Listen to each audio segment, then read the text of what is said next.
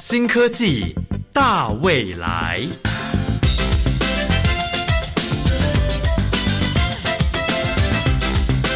科技的进步让你看得见未来，深入浅出的介绍让你听得懂科技。欢迎收听由谢若楠制作、吴宜佳主持的《新科技大未来》。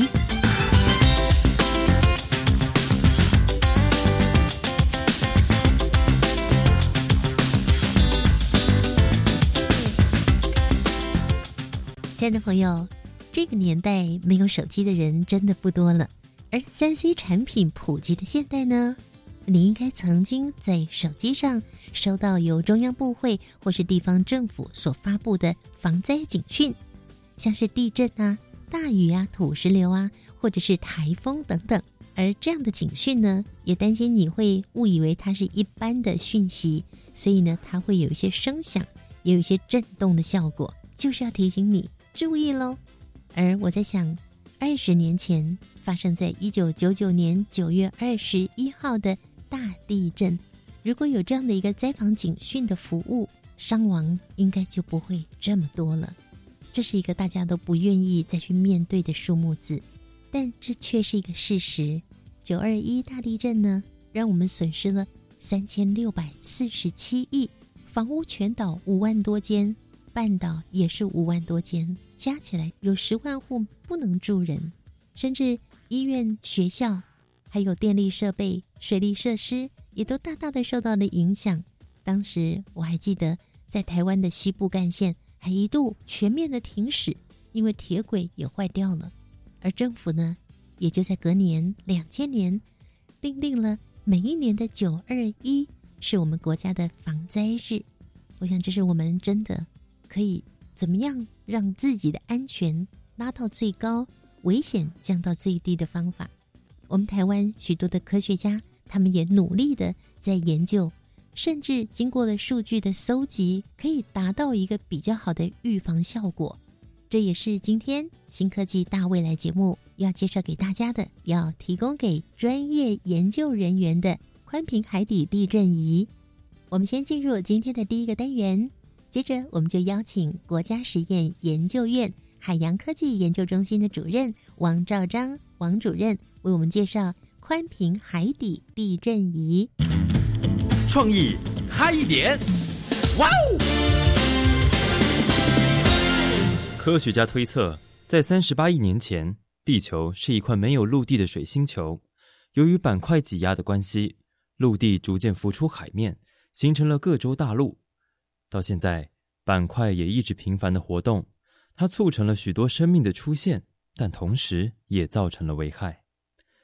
大家好，欢迎收听创意嗨一点单元，我是音箱。今天要介绍的研究叫宽频海底地震仪。海底地震如果震动幅度很大，是有可能引发海啸的，但人类又没办法那么准确的预测出地震的时间，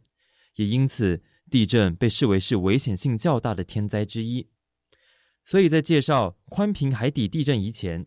我们邀请到中央气象局地震测报中心郭凯文教授来与听众聊聊为什么地震那么难以预测。那个我是郭凯文哈，我是那地震测报中心退休的主任。为什么地震这个东西是那么难去预测呢？地震通常都是很。很偶然哈，很很突然就发生了。因为地震一发生哈，可能会造成很大的人命的伤亡或财产的损失嘛，所以大家都一直很努力想要去预测地震，可是多半都不成功了。大陆哈海城那边有一个地震哈，那是预测成功的。不过那个地震是非常好预测，因为他们所有观测的指标就是小地震活动增加很多，然后那个地下水的也都异常嘛哈，就是说本来应该有一个正常的日变化、月变化，哦跟着那个潮汐周期有点关系的，那结果它都异常的现象。那另外就是说青蛙、蛇啊。都从地底下跑跑到地表，是那因为东北哦，那个海城是在东北，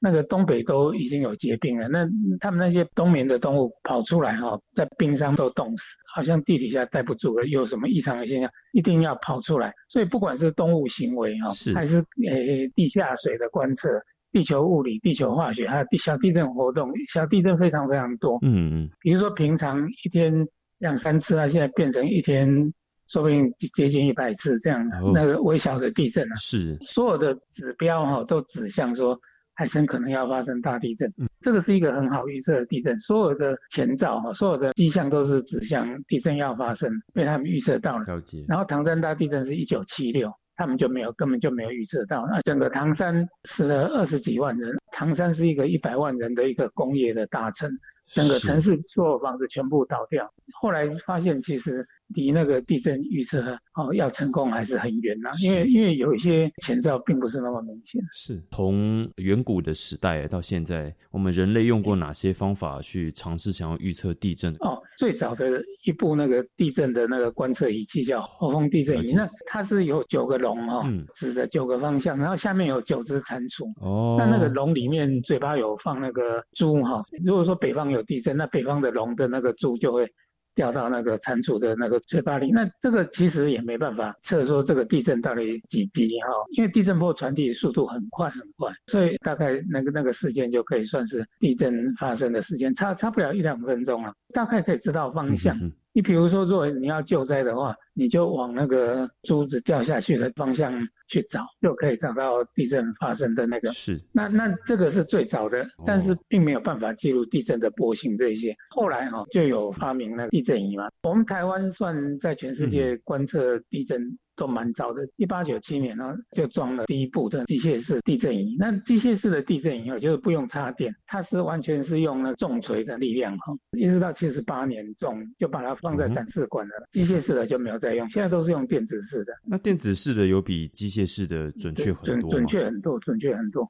机械式的哈、最主要是记录，我们要用那个熏烟的那个纸哈、然后用那个刻画，然后由地震就刻画下来，刻画下来以后哈、到第二天你才能够把那个训练的纸拿下来，然后给它上胶，上那个加拿大胶。那上了加拿大胶以后哈、你你要拿下来给它干，还要一天的时间。在一天的时间以后，你再用那个尺去量那个地震地震发生的时间。然后各地的哈、比如说我们是在台北站，嗯那那我们就有台北站这个地震发生的时间。那还有花莲站、哪个新竹站，反正有记录到这个地震的哈、要隔一天哈、才能够把那个时间哈、记到气象局来，所以就已经两天了，然后再定位。所以以前用机械式的大概要三天的时间。而且那些东西都没有办法自动记录在电脑里面。那电子式的，它那个地震的波形那些都会主动记在那电脑里面。那你在电脑里面可以点出来那个有波形，说 P P 波到时 S 波到时，然后就做那个地震定位。嗯其实地震仪器有分几种，一种是那个短周期的哈，短周期的就就是可以记录很小的地震了、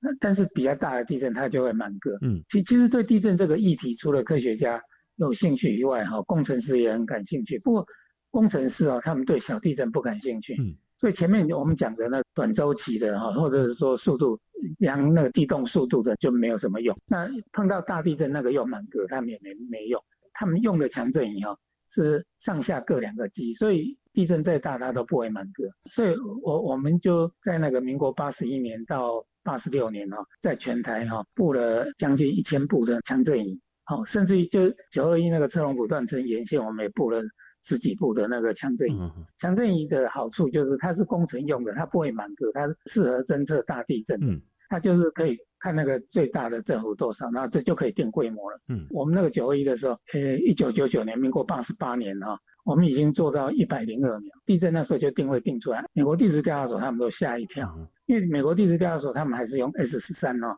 还是用速度型的在定位。嗯那我们已经用强震仪哦，是在在定位。那美美国地质调查所那时候派了八个高级官员哈、来气象局访问了、那他看到我们用强震仪在定地震，他们就很惊讶。他说：“你你这个用强震仪定地震的话，你小地震都会漏掉。”我我说我们是两套系统并行。小地震的话，我们就用那速度型的；嗯特大的地震哦，要发布用的用强震仪哈、关于陆地地震还有海底地震，它们各自有什么样的特色还有危险性？通常哈，海底地震有引发海啸的可能啊。发生在陆地的话哈，这个地震发生在偏远地区那就没关系。如果发生在人口稠密的地区哦，很多房子会倒。那基本上哈，地震再大，如果房屋没有倒，人基本上都是安全的。如果说房子倒了哈，就会压死很多人了。对，其实未来哈还有新形态的那个地震灾害，因为因为我们台湾现在有高铁，对不对？对。那高铁跑的速度非常快，五公里的话，人来走要一个小时差不多嘛，哈。对。人人走那个五公里高铁来跑的话，哈，大概要一分钟，因为它最快可以跑到三百公里嘛，有没有？嗯。高铁，哦，所以五分钟，人人是一小时，高铁是一分钟，所以那个我们我们走走到第五十九分的时候，高铁开动，那反正。到了整点的时候，一一分钟高铁就追上了。你知道地震波有多快吗？地地震波它一秒钟可以跑五公里。嗯，所以那个地震波看那个高铁就像高铁看人。比如比如说我们现在是八点五十九分五十九秒，七点的时候人开始走，那八点的时候人会走到嘛？哈，对。那高高铁只要五十九分的时候开，它一分钟就到。那地震波哈，五十九分五十九秒，它一秒钟就到了。其实台湾防灾教育非常非常的重要，台台湾算是那个风险灾害算是蛮高的。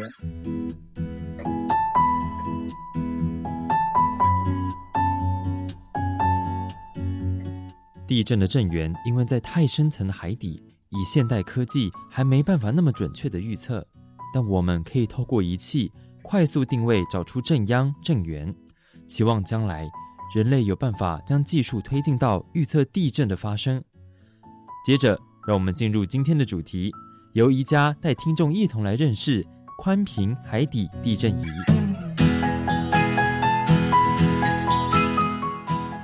今天呢，我们要介绍的这项科技呢，是大家都非常关心的。这个宽频海底地震仪，并不是只跟我们一般民众有关哦。它跟另外一群研究科学的人员是有比较密切的关系。我们邀请到国家实验研究院台湾海洋科技研究中心的王兆章博士，他目前担任研究中心的主任，也是国立中山大学海下科技研究所的教授。王博士您好，主持人你好。我们今天要请您为我们介绍的是宽频海底地震仪，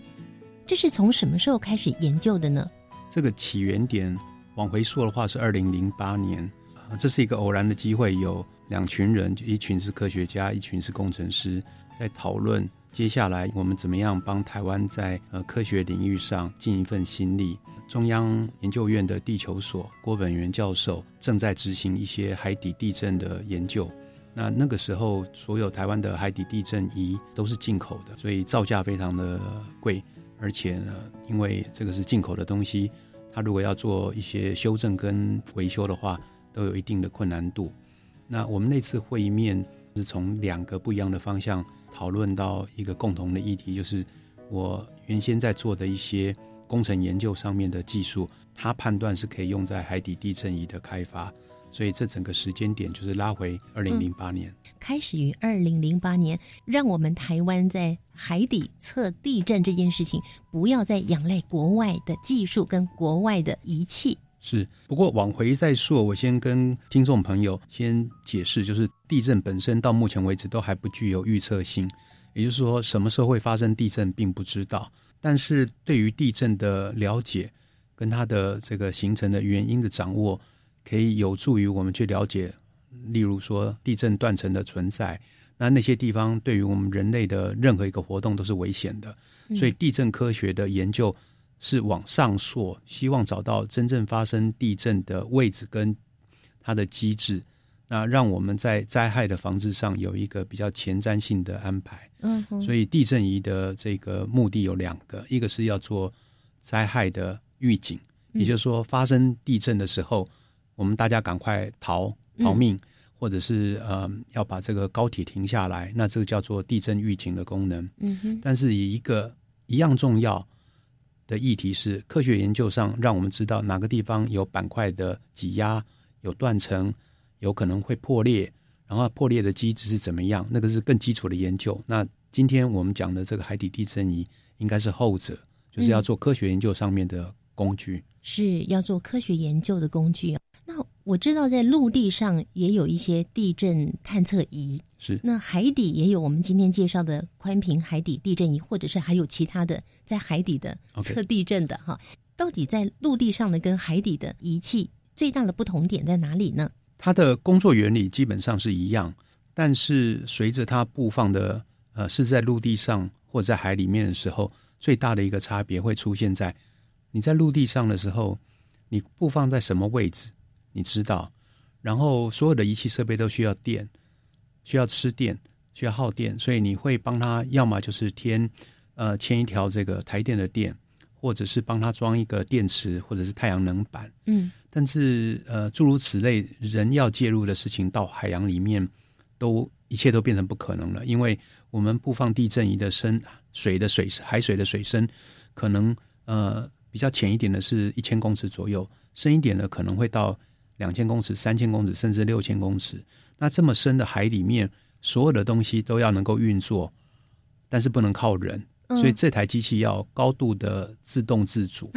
而且要品质稳定，嗯说到做到。嗯哼，那这样才能够完成整个地震仪的布放跟记录。哇，所以要放到这么深的海底，完全靠那台机器自动自发，对，自力救济。甚至有时候自力救济根本就呃无济于事了啊、嗯。呃，举个例子来讲，呃，我们在陆地上要测量地震的时候，要把这个地震的呃仪器摆到水平，嗯。然后要对到北方，因为我们要知道地震从哪里来的。那如果这个仪器摆的不够正，或者是不朝正北方的话，那你量到的数据就就不准确，就不准确。嗯，所以陆地上一定会有工程跟技术人员拿的 GPS 去知道它的位置在哪里，拿着水平仪去知道它有没有放水平，然后调到它水平为止，然后看那看它的北是不是指向真正的那个北。嗯嗯那这些事情都是用人在做，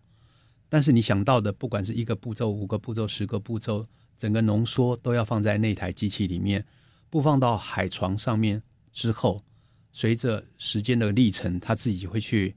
展演、表演他每一个应该执行的动作。哇，好厉害哟、所以呃，这个这个整个应对就有点像说，你你把机器送下去以后，他要嗯按照我们当初要求他的剧本，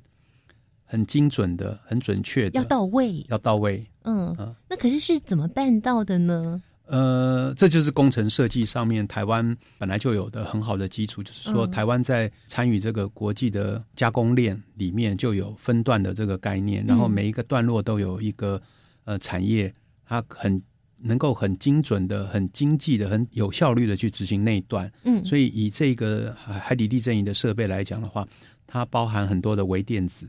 然后又包含一些精密加工的机械，要在里面把方向调整成水平，然后调整成北方，然后它里面会有一些呃像我们的录音器一样的东西去记录海底的地震，因为海底地震要记录的时候要靠电，所以你如果耗太多的电，那你可能没有办法撑一年，嗯你可能撑三个月。那电池耗光了，你就必须要回收这个机器。所以我们都希望我们的仪器能够在海里面待一年以上。嗯要待一年以上，如果太耗电，那电池就要很大一包。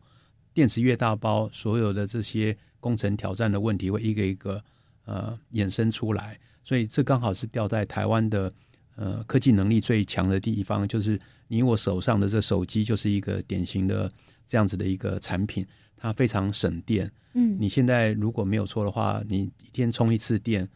应该至少可以撑个十二个小时以上。如果你一直用网络，这还可以十二个小时。是但是在以前的话，这样子十二个小时的运作，你可能要背一颗像汽车电池那么大，但是你现在的手机就比你的手掌没有大多少，对，就只有三百公克左右。嗯那我们是把像这样子的科技的能力或者是能量，把它转换成精密，而且是质量很轻、嗯重量很轻，还有耗电量很小的这个仪器设备，嗯嗯然后把这个一段一段应该执行的动作，预先先设立在系统里面。嗯。那遇到不一样的情形，它要有不一样的反应，才能够排除万难，最后达成任务。哇，我觉得这台宽屏地震仪感觉起来像是一个智慧机器人，它它是一个非常高度智慧化的设备了 啊，因为嗯。这里有一个可以让大家理解的这个差别，就是呃，科学家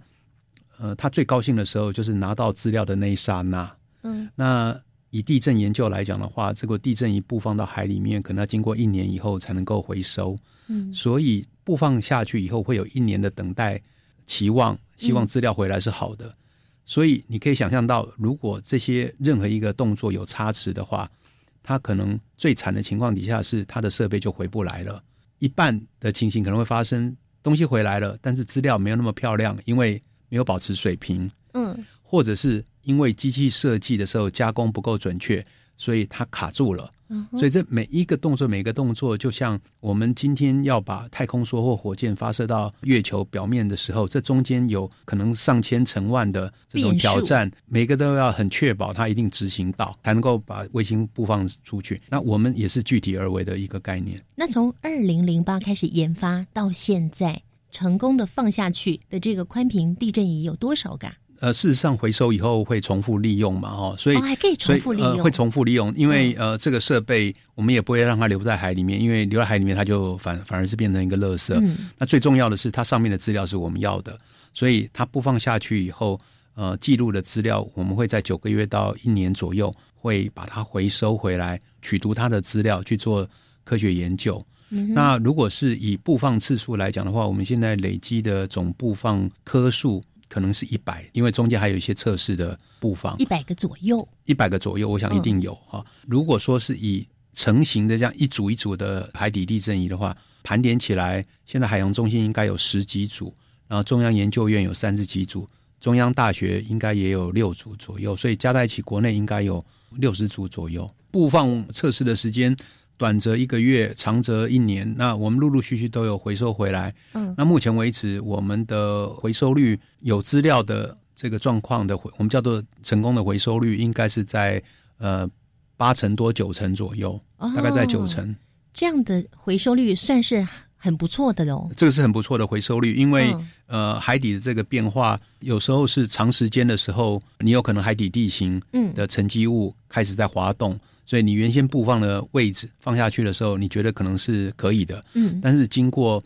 呃举例来讲，如果比较运气不好，呃我们布放在东部的海域或者西南海域，如果经过像莫拉克风灾这样子大的降雨，那陆地上的很多冲击物会跑到海面上，然后最后它沉降在海底的时候，就会把这个海底地震仪淹没了。覆盖住，覆盖住了，覆盖住，你要回收它的几率就相对较低很多。嗯哼，所以除了这个人应该控制的因素之外，我们其实还是面对很多大自然呃的挑战。嗯那另外一点就是说，台湾的渔民真的很勤劳，所以他们会在台湾的海域里面到处撒网捕鱼。那也有一定的这个损伤率，可能会是来自于渔业活动。嗯不过相对底下成因上面最多的应该是海底地形的这个沉积物的改变，嗯会造成很大的影响。那当然，我们自己工程上面如果犯了错误，嗯我，们就要用一个比较痛的方式去学的教训，比较痛的方式是怎样？就是放弃他了吗？因为你收不回来他嘛。嗯他如果没有听你的命令上浮到水面，你就收不到他。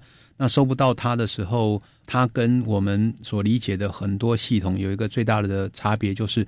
呃，即使是一架飞机掉到海里面了，嗯，呃，我们都还有在上面装了一个东西叫做黑黑盒子，所以你把黑盒子找回来，它嗯可能可以告诉你一些故事。但是像地震仪这样的设备，呃，基本上都没有配合配备所谓的黑盒子。子，嗯因为如果你可以把黑盒子找回来的话，你其实是可以把地震仪就找回来了 哦、那所以没有放。那因此呢，如果出现状况的时候，嗯很多事后是要经过抽丝剥茧去理解，呃，我们过程中是不是有哪一个动作跟之前执行的方式有所变动？嗯啊，因为这个变动导致于某一个特殊的因素是特别的敏感，嗯，然后造成失败。所以我们每次回收完回来以后，都会做这个例行的科学资料的检讨跟工程技术的检讨。一般民众听不到这么内部的讯息啊，呃非常专业。不对外公开的讯息，今天在节目里面听到了。呃，刚刚也了解到说，这样的一个宽频海底地震仪，它的最大的功能呢，是可以作为科学上的研究，在板块的运动啦，或者是地震的产生的原因呐、在地震仪里面可以做记录。是，您刚刚讲说，在台湾你们所放下去的大概一百颗次，一百颗次，因为有的会重复使用嘛。听众朋友，你有没有听过？另外有一个叫做妈祖计划，它的造价呢是。四点五亿元哇！四点五亿元。那我们今天介绍这个宽屏海底地震仪，它究竟造价多少呢？我们等一下在音乐过后呢，再介绍给听众朋友喽。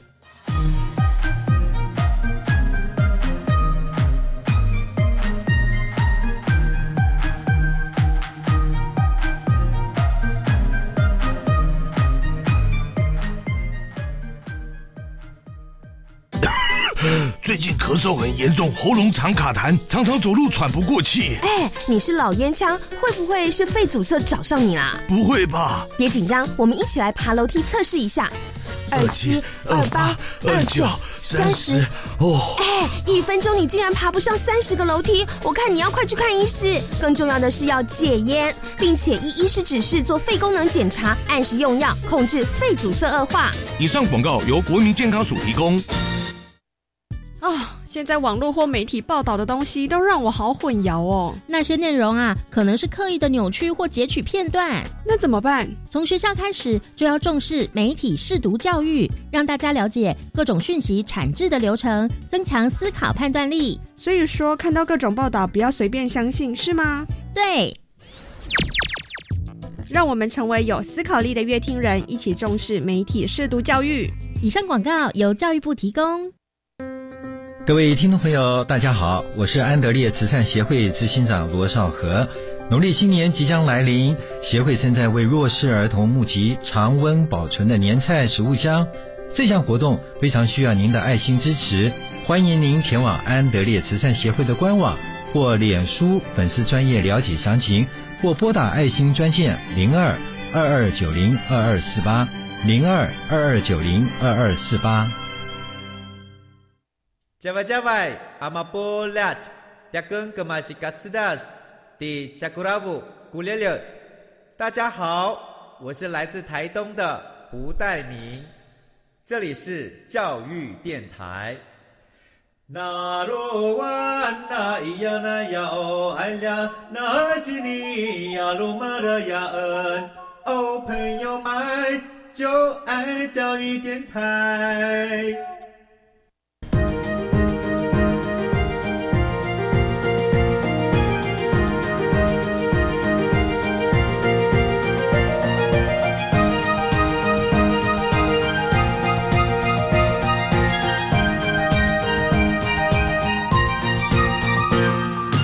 亲爱的朋友，今天新科技大未来节目，台湾海洋科技研究中心的主任王兆章博士为我们介绍宽频海底地震仪这项非常厉害的仪器，这完全都是我们国人自行研发制造出来的喽。是没错，最早的时候从国外买进来，所以跟科学家在讨论的时候，我们希望针对台湾海域的特性，还有我们自己工程能力的强项，嗯，呃，重新去想我们可以怎么做。所以这个计划并不是是呃所谓的模仿别人怎么做，然后我们再做。我们是看了别人之后，我们静下心来想，台湾能够做的最强的几个呃重要的技术，包含半导体、包含晶片、包含电路设计、包含机械加工等等等，还有系统设计，我们把它整合起来，才去做出来。嗯，好，那赶快跟我们介绍宽屏海底地震仪它的外观。它的体积大小，它长得什么样子啊？OK，呃，事后我会把一些照片的资料就提供给主持人哈，我们放在网站上。放在对，那呃，如果我基本的描述就是，我不知道大家有没有十七寸这样的一个概念，十七寸大概比大部分人的腰大概再小一点。嗯，那十七寸的这个球，直径的球，在海底地震仪用了两颗。所以是并列用了两颗，嗯，那有一颗呢，我们把所有的电子设备、电池还有一些呃线路都装在那一颗，嗯，但是装满了东西以后，它就变得太重了，太重以后，我们在海里面的布放跟回收，它就回不来的，因为它太重了，它比水还重，它就回不来。所以我们用了另外一颗球，是完全是空的。那这两颗球的材质都是玻璃。就是用玻璃的球，玻璃纤维吗？玻璃，就是玻璃，哦就是就是窗子的那这样子这样的概念的玻璃。不是会被撞破吗？那玻璃在制造的时候，如果好好的去把它的我们叫做真圆度，就是它真的像一颗很漂亮的球，没有凹陷、没有凸起的话，那这样子的几何形状在水里面，压力会从四面八方很均匀的施作在这个球体上，就不会有一个地方受力比较大。那这样子的压力平衡之后呢，像这样子的玻璃球，十七寸大，厚度大概是差不多两公分，一公分多两公分的这样子的材质的玻璃球，可以到海深处七八千公尺都可以耐得了那个压力。哇，所以呃，广泛的使用在这个海洋的设备里面，一方面是放呃一电子电路或仪器，嗯，另外一个是提供福利，是空的。因为它是空的，嗯，对。那我想请问，就是那个十七寸是算出来的吗？我能不能二十寸、三十八寸？呃目前在市场上面，这个好像规格啊，就是说，呃，轮胎你当然可以去克制一个任何一个尺寸的轮胎，但是比较常用的轮胎就是呃二十寸、二十二寸、二十五寸，所以我们比较常用的球有十寸、十二寸，我记得十七寸，上面好像还有一个尺寸，嗯所以我们是挑过大概十七寸是符合我们需求里面，呃，不会太大，它也不会太小。所以它是一个规格，并不是说哦，只有十七寸可以，其他的不行。嗯，不是，它它就是刚好市场上有，会比较便宜，我们就这样子买了。嗯嗯嗯那所以两颗十七寸的球并列在一起，它的长度约略在一百二十公分左右，嗯嗯所以我们整个系统主机架大概就一百二十公分长，宽度大概四十公分左右。嗯那高度就是这个十七寸的球的这个高度。嗯那还有一个感应器是用一个像手背这样的东西往外伸。嗯那在着陆的时候，这个感应器会在呃差不多六个小时左右有一个呃释放的勾勾会打开，那就把这个地震仪的呃感应器就放在海床上面。嗯，那它跟前面的这两颗球大概距离是三十公分。哦啊，所以一共会有一个感应球在前面，嗯然后距离三十公分以后会有这两个十七寸的球，嗯大概是这个样子。那我就很好奇了，你们如何去把这两个球就放到海底的深处呢？反过来讲，回来的时候它一定比水轻，它才能够浮到水面。嗯所以要让它下去的话，我们就在布放的时候，先在下面装了一个差不多三十公斤、二三十公斤左右的呃重块，它是一个铁块，一般的铁块。那布放到海床上面的话，它就坐在海床上。那我们在布放之前，当然会了解这个地方的地形是不是会有太多的高低起伏，我们还是会找一个比较安全的地形去布放。那布放完了以后，它就从海的表面一直往下慢慢沉降，慢慢沉降，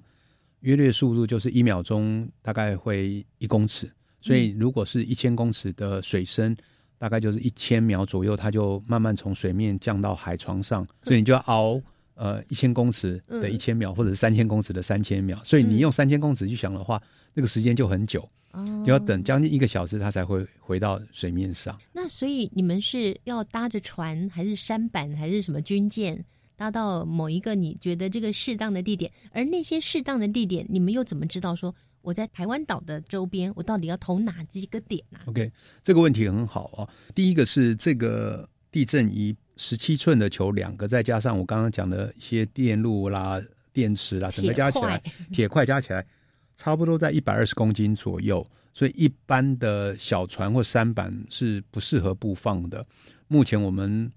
百分之八十的这个几率，大概八百分之八十的这个运作，大概就是要靠研究船，所以包含使用海研一二三号或者是历经研究船。那至于布放的地点呢，它不是随便放，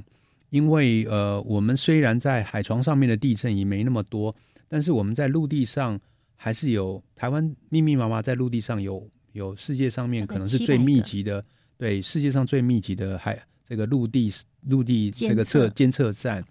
那这些监测站呢，它在陆地上它会受到一些限制，所以它对于海域的地震它看不清楚，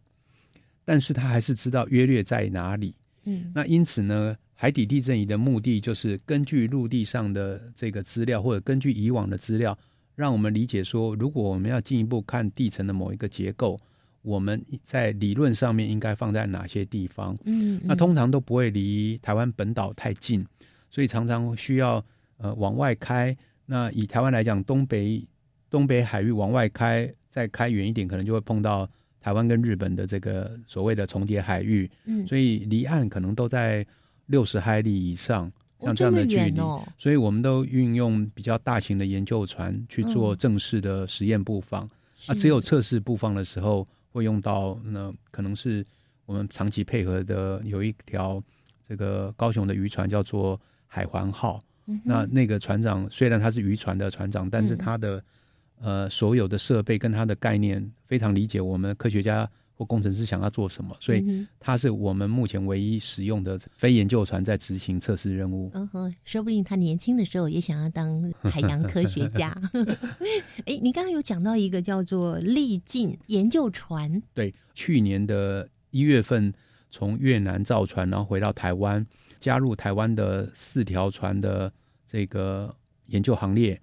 目前为止啊，台湾除了旧的海研一号、二号、三号，在台大、海大跟中山大学三个学校的管理之外，我们历境。呃，是由海洋中心来做呃管理跟规划的。船上有比较大型的呃海底机器人的设备可以使用，还有这个深层的这个主动式炸测系统可以使用。所以目前台湾除了这个一二三号跟历境之外，呃，陆陆续续在这一个月、下个月或者过来过接下来的半年到九个月，有新海盐一号、新海盐二号、新海盐三号。陆陆续续会执行任务，取代原来的海盐一二三号，所以呃，台湾刚好是在这一年多的时间，整个船队会从旧的一二三号，整个转换成新的一二三号跟历经。嗯，那这些研究船到底是在研究什么呢？主要当然是海洋科学会是大宗，但是呃，大家不要忘记了，我们在陆地上的很多面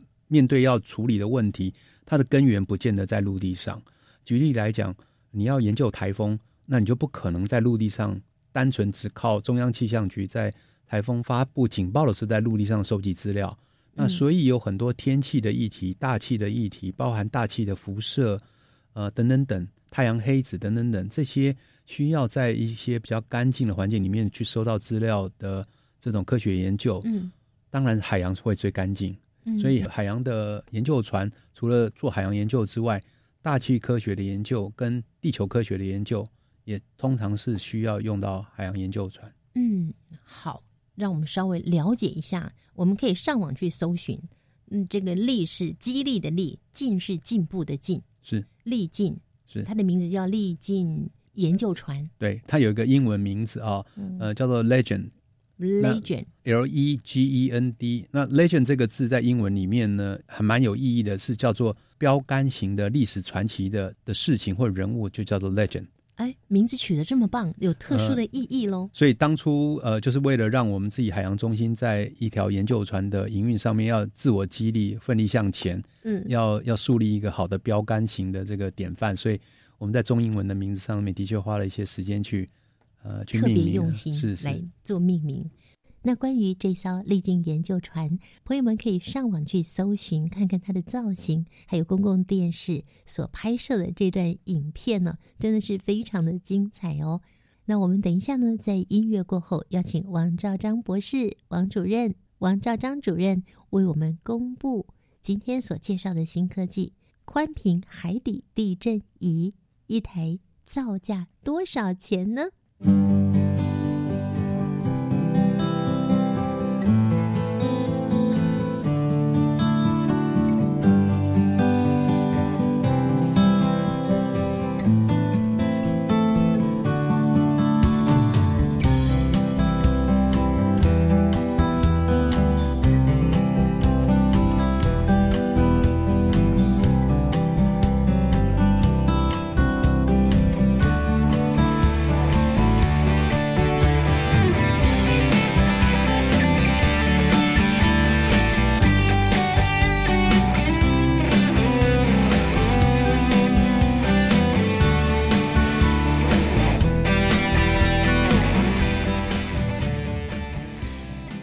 现在要公布答案了，就是我刚刚在前一段有提到说，我看过一个妈祖计划，四十五公里长的海底电缆加一个地震仪器，要四点五亿，好恐怖的金额。那你们这个宽屏海底地震仪，小小的一颗，一百二十公斤重，它这样一个要多少钱呐、回溯回二零零八年的时候哦，那个时候都是跟国外购买的嘛。嗯那宽屏地震仪那个时候约略买得到的宽屏地震仪都在十万多块美金啊，也就是说三三百多万到三百六十万台币左右一个、嗯一套啦，应该讲一套一组一组一套一套。嗯我们投入了三个团队哦，就包含中央研究院的地球所，还有这个海洋中心，还有中山大学。我们这样分别投入，经过十年的研发以后，我们利用本土的这个加工跟产业的这个能力去做出来的。如果只算成本的话，应该是在一百一百多万上下左右。哇，省了三分之二。对，但是呃，我我想事情应该这样解释，就是说，我们希望这整个概念并不是放在降低成本，嗯因为大家如果想到降低成本，当然已经很诱人了，从三百万变成一百万嘛。嗯 但是科学家想到的是，呃，更兴奋的事情，就是说，他原先他很努力的去筹措这些计划经费，可能他一千万的计划经费只能买三颗嗯，国外制作的，现在可以买十颗。那现在可以买十颗。那买多的意义，并不是在说哦，他有比较多的地震仪，他就觉得自己可以做好的研究。事实上不是这个概念，而是说他有十颗地震仪的时候，嗯他就可以利用地震仪排列的形状，形成叫做阵列，嗯所以它可以排成十个一排，它也可以把它。呃，适当分布以后，变成是十字形的交错，嗯或者可以把它变成长三只脚的构型，那甚至可以把它排列成螺旋状。这不同的排列有什么特别的呃意义呢？不同的排列针对一些不同的结地层结构，哦可能有一些适适应性的问题。就是说嗯，如果你有比较多的地震仪，你可以根据以前的了解，你知道怎么去布这个地震仪，可以容易抓到你想要抓到的那一种讯号。嗯嗯，但是如果地震仪就只有两颗或三颗，这个就变成就是没办法了。所以嗯我想科学家倒不是只是在想说可以把它从三百万降成一百万，而是嗯说借由这个取得成本的调节，它可以把它的实验做得更大。那我们就是在暑假的时候布放是去年的九月布放，大概在今年的六月左右，呃，去把这三十几颗地震仪收回来。嗯那它涵盖的面积就非常非常大，所以它可以理解的这个科学议题就比较深沉一点。嗯那对比于说，如果你只有三颗地震仪或四颗地震仪，你可能只能针对呃，例如说宜兰外海的某一个海底的呃火山，它活不活跃，去做这个局部的呃研究或探讨。但是如果你可以有三十几个，那你所布放出去的地震仪可以涵盖的面积或者是呃整个资料的这个量，就可以解读出非常丰富的科学意涵。嗯，那我们以刚刚您说，在今年的六月份去回收这三十几个，你们从里面去取得了哪些资料？OK，这个资料的处理正在进行中。那它通常过程上是先把几个已知的大地震，例如说去年阿拉斯加也有大地震，智利也有大地震，把这些已知的大地震在我们地震仪应该在什么时间收得到的这些讯号，统统把它找出来。嗯然后借由这些讯号的解读来确认，哎，大家的资料品质都是没有问题的。然后再接下来是广泛的解读每一个地震，所以呃，或许我们没有感觉到现在在地震，但是事实上随时随地都会有地震。嗯所以这个每一个地震的解读会让这个资料叠加之后，可以渐渐看出一些我们平常可能看不到的微小的地层结构，嗯或者是物理现象。嗯哼所以呃，目前我们还没有整个完成解读，所以这一次的实验等于是说以实验的布放跟回收，当然是叫做完成了。嗯但是对于实验的数据解读，可能通常像这种规模比较大的这个海域实验的资料解读，可能会有两三年、三四年啊，还在进行，都会一直进行。节目最后也帮我们听众朋友再介绍一下这个宽屏海底地震仪。嗯接下来在学术的研究上面，它会有什么样的发展？这个相关的这个科学议题哦，通常是地震学家或地质学家他们在探讨的。那像这个地震仪，如果我们现在这样子逐步的发展，然后有自我掌握度也够高的话，相关的，例如说一些海域的能源的开发，那我们可以把地震仪布在呃相对的探讨海域，然后用其他的我们叫做主动声源或主动的震动源，因为地震毕竟是可遇不可求。那在你观察的区域里面，不见得你要的时间它就会有地震，除非你就是放一年。那如果我们要很快的去知道，呃，哪一些地方有地层结构上面的特征的话，我们可以把地震仪放在那里，然后用一个空，我们叫做空气枪或震动源，呃，从它上方经过，那它就会把这个扰动的讯号往往海床以下穿透以后再反射上来。我们也可以靠这些主动的政策讯号的反射来计算海床的结构。所以，那这个议题就会跟地层到底有什么样子的？不一样的结构，这些结构是不是可能隐含的是有甲烷水合物，还是有一些其他的这个矿物在这些区域里面形成？嗯，所以呃，这些工具的备妥之后，台湾在海域研究上面的面向可以展得更开，不是只有地震而已。所以你刚刚讲到的这个部分是海洋能源的探勘吗？是，海洋非常的浩瀚哦，几乎可以说在我们陆地上的一些能源。已经都快要快要枯竭了，够了。但是往海洋来寻找，它是一个未来的方向。往海洋里面找能源，目前看起来好像是一个趋势。但是海域的能源当然也包含石油、石化能源。那目前在探讨的另外一个争议性很高的叫做甲烷水合物，就是俗称的甲烷冰。那甲烷冰本身呃化解以后解离之后就是甲烷，那甲烷刚好又是燃料。是一个非常纯净的燃料，它燃烧之后只是只有水跟二氧化碳，但是它本身是一个效益非常强的温室气体，所以如果没有没有好好的处理它的话，它逸散到大气里面，可能会造成更严重的这个呃温室效益。所以海洋的这些资源的探索，我们目前应该都是用比较保守的。状态去看，因为海洋的浩瀚，什么样子的问题会在什么样的时候会产生，而且是不能回返的啦，irreversible，不能回回不去。就是一旦你做了一个错的决定，开发了一些东西，历史上也曾经报道说，甲烷水合物就是甲烷冰，可能在一些特殊条件底下解离之后呢，造成海底的崩塌，那海底的崩塌就会形成海啸。所以这很多非常复杂的议题，大概不能只锁在。单一的能源上面去看它的效益，嗯，而是除了能源之外，它还有没有什么环境的影响，有没有冲击？呃，甚至你开采了以后，当地的生态会不会就就因此而变化了？嗯，那有一个很好玩的议题，就是海里面有很多地方的资源的来源哦，鱼类的资源来源是来自于一些浮游生物，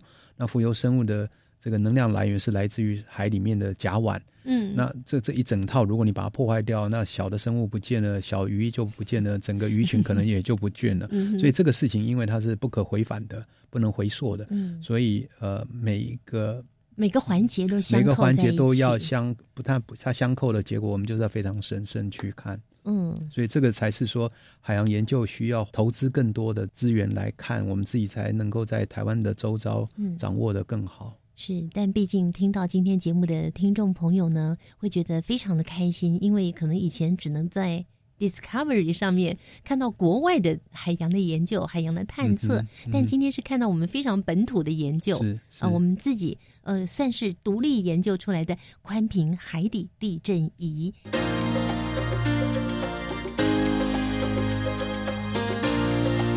科技好生活。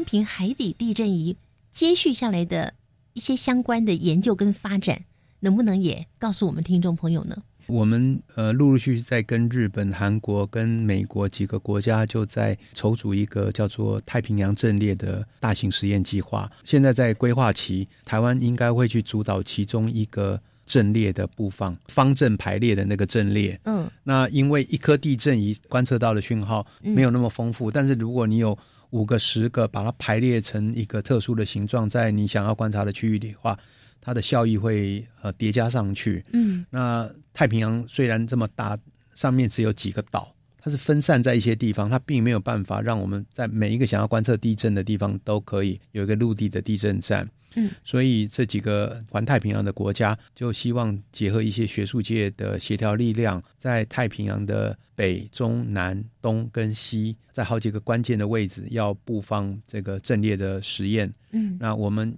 台湾应该会去呃参与其中一个太平洋阵列的呃区块去做里面的地震仪的设计、布放、回收、资料解读。这也算是台湾之光哦。当然是，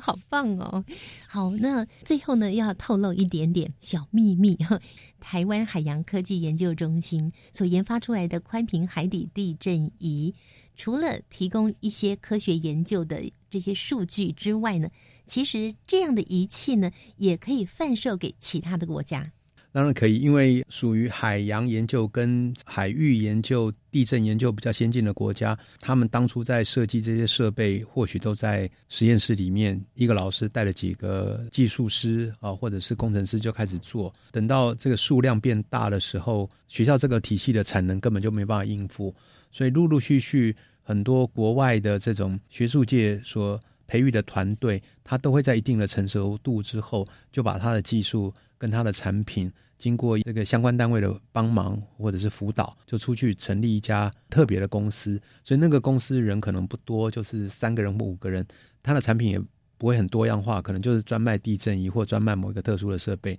但是他这样就可以独立独立经营了。所以我们现在也在朝向说，如果我们这些团队所研发出来的这个技术能量，呃，累积到一定的程度，我们应该鼓励年轻人就拿这个当成一个平台。去做事业的开创，然后把更多的机会激发出来，因为这些东西其实是环环相扣的。所以有第一个产品出来了，有一定的市场行销之后，它会吸引其他的投资者在这些仪器设备的开发上面，呃，不断的这个投入。所以我们是想把这个商业经营的模式，除了我们有几个比较学术性的贩售是给韩国，或者是我们现在也想往。这个东南亚的国家推，除此之外，我们希望以后能够更商业化的经营的话，是做全世界的反手，立足台湾，放眼全球。这是我们今天介绍给听众朋友的宽屏海底地震仪。非常谢谢王兆章博士的介绍，谢谢您，谢谢主持人。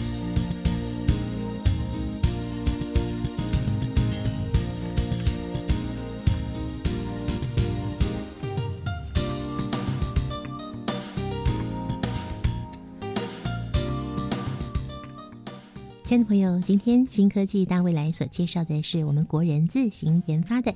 宽频海底地震仪，